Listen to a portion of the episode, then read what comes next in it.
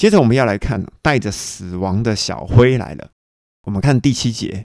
然而，羔羊他揭开第四印的时候，约翰就听见第四个活物说：“你来。”然后约翰就观看，哇哦，有一只灰绿色的马，灰绿色有斑点的马哈。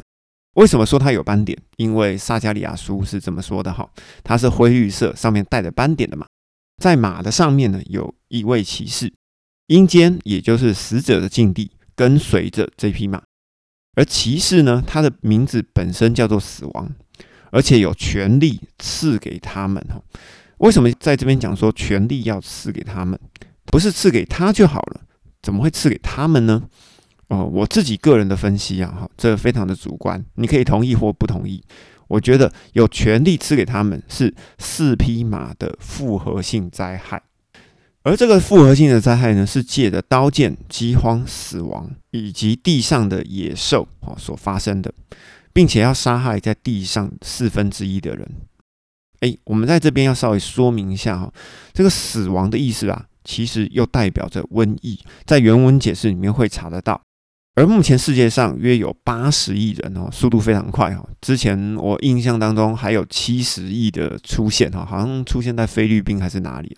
目前已经快要接近八十亿人了。而四分之一的人数呢，也就大约有二十亿人要消失哈。而我们对照一下，目前世界 COVID-19 的病例数将近有七亿，而死亡人数呢，大概有六百八十六万人呢。当然还有一些其他的黑数了。那我们为了要 cover 这个黑数哦，我们把六百八十六万人乘以两倍，好不好？也差不多在一千四百万以内啊。所以你放心啊。而前面的经文也可以知道，美国的白马这个货币加上军事的强权，而红马呢造成了战争，黑马呢造成粮食与饥荒，以及最后的野兽啊一起造成一个复合性的灾害，就是灰马准备要带来的。而当中地的野兽呢？按照希腊文对照中文的解释呢，它可能是好，可能是野兽就是单纯的野兽，好，也就是动物，好，攻击人类，或者叫做很坏的人，好，也叫做野兽。而因为我们知道前面有刀剑，好，也就是有战争，有饥荒，就是黑马带来的。接下来带来死亡，也就是瘟疫呢，这个就跟病毒啊可能有关系了。那这些病毒会不会造成脑部的病变呢？当病毒入侵了脑部以后，你觉得会不会产生僵尸病毒呢？哦，会不会觉得我的电影看太多了哈？例如《失速列车》啊，哈，例如啊，好啦，那个僵尸电影真的很多了哈。那我们要想一件事情哦。目前的 COVID，它的病毒株里面啊，是含有 HIV，也就是艾滋病的基因哦。艾滋病的基因的特性是什么呢？它就是复制的速度其实非常的快，再加上 COVID，它是以呼吸道的传染方式来感染哦。于是我们会知道，在充满人类的城市培养皿里面哦，这些病毒继续的变异，你觉得？未来有没有机会呢？我并没有要吓你哦，我只是说这个事情的可能性是有可能的。接着，我想以中国为例，中国的历代的起义，或者是革命，或者是政权的颠覆，其实都是因为人民吃不饱。如果时间开始进入黑马之后呢？我相信黑马的粮食不均的问题。为了要抗争当权派哈，就是控制这些粮食的人，大家就会找个理由引发战争，发生死亡，重新洗牌。因为呢，这是一种解决的方法。于是我们回到经文来看，为什么会把刀剑放在最前面？因为黑马的事件最终会引发战争。既然红马跟灰马都会引发战争，到底圣经当中有没有预言核战呢？啊，其实是有的。这记载在撒加利亚书的第五章，而撒加利亚书第五章的全章啊，其实就是在讲核飞弹的事情哦。这个核飞弹的位置是在哪里呢？是在士拿地啊。士拿地呢，也就是我们在圣经里面提到的巴比伦。也就是今天位于两河流域一带。那何时会发射呢？诶，不确定。因为红马没有发生嘛，所以接着我们就要看看灰马的时期。哈，这个小灰它会不会按下按钮啊？接下来我们要谈到基督徒的大患难，记录在第九节。当羔羊打开第五印的时候，约翰我看到祭坛底下有那些因为上帝的道，这个上帝的道呢，是不是上帝的话，还是基督的本身？哈，这边并没有写的非常清楚，我觉得应该是基督本身啊。和因为他们所拥有的见证被杀的人的灵魂哦，也就是在第一二三四印，也就是在白红黑灰马之后这段时间里面呢，这一群人还在继续的传福音。那这一群传福音的人呢，最终就是全被杀了。而这群人的灵魂就大喊着：“圣洁真实的主啊，你要我们等到几时呢？难道你不为了我们？”因为地上的居民所流的血，深渊审判吗？他们大概是这样讲的哈。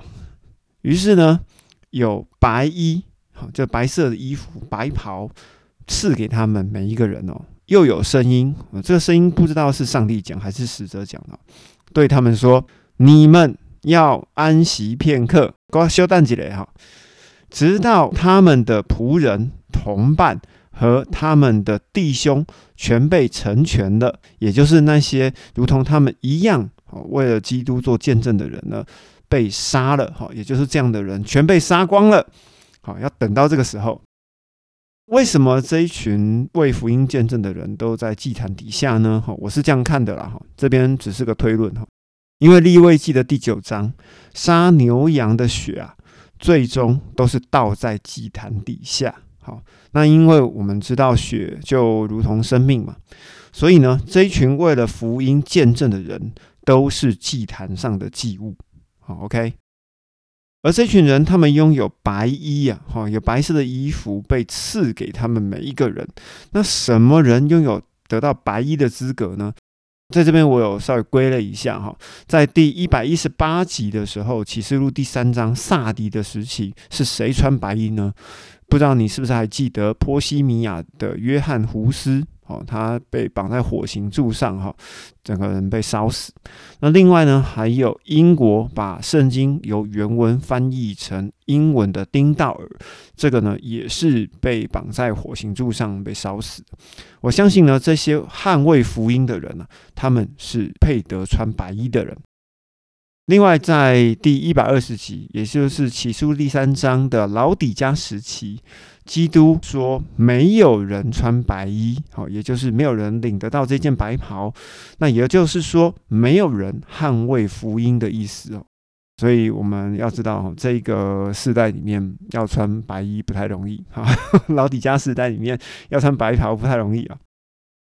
那么在这边，我想要讲一个问题哦，就是在启示录第二章，士美拿时期的异教徒为何要血祭基督徒呢？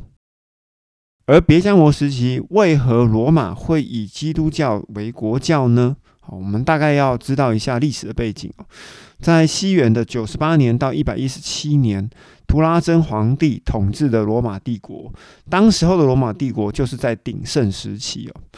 大概到了西元三百年到四百年当中，这段时间点呢，执政者没有办法掌控整个国内所有的问题因为外族不断的入侵啊，或者是内乱不断，自然的执政当局，也就是皇帝就会求神问卜。于是，在西元三百八十五年，狄奥多西他发了一封谕令。把基督教以外的宗教全部都排除了，所以自然而然的哈，我们就会觉得见怪不怪的，罗马就会以基督教成为国教。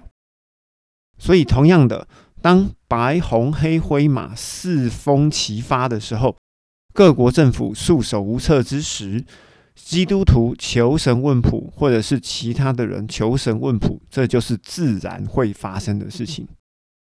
那以下呢，就只是个猜测了。当 AI 哈，也就是大数据，告诉大家基督教跟其他的信仰是一个迷信的时候，你觉得基督徒会不会被杀呢？啊，我们就可以来想一想这个问题哦。那到底要杀多少的基督徒才会足够呢？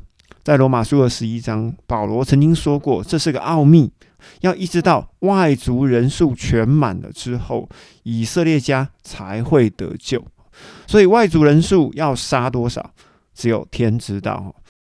反正如果外族人数没有满哦，以色列家就会只处在迷惑当中。哦，那为什么以色列家会处在迷惑当中，不到最后不得救呢？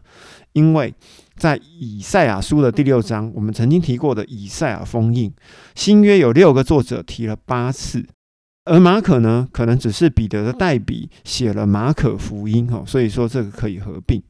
而顺带一提哦，新约的作者其实只有八个，而只有两个作者没有提以赛亚封印，一封呢就是希伯来书，另外一封呢就是雅各书。而之前我们有提过，在何西阿书的第六章，以色列人要被击打两天，直到第三天才会再被医治。如果以千年如一日的这个概念来看，两天就代表两千年。由耶稣升天到今天呢，其实也差不多已经两千年了哈。所以大家要知道，我们现在就是准备进入最后七年的那条路上哈，只是什么时候到不知道啊。而这一群被杀的人呢？他们领了白袍，哈，这群白白，最后他们会去哪里呢？这个记录在启示录的第七章的九到第十七节。大患难的这群人，最终成为领白袍的人，站在宝座面前。好，这个我们在下一集的时候会跟大家做解释。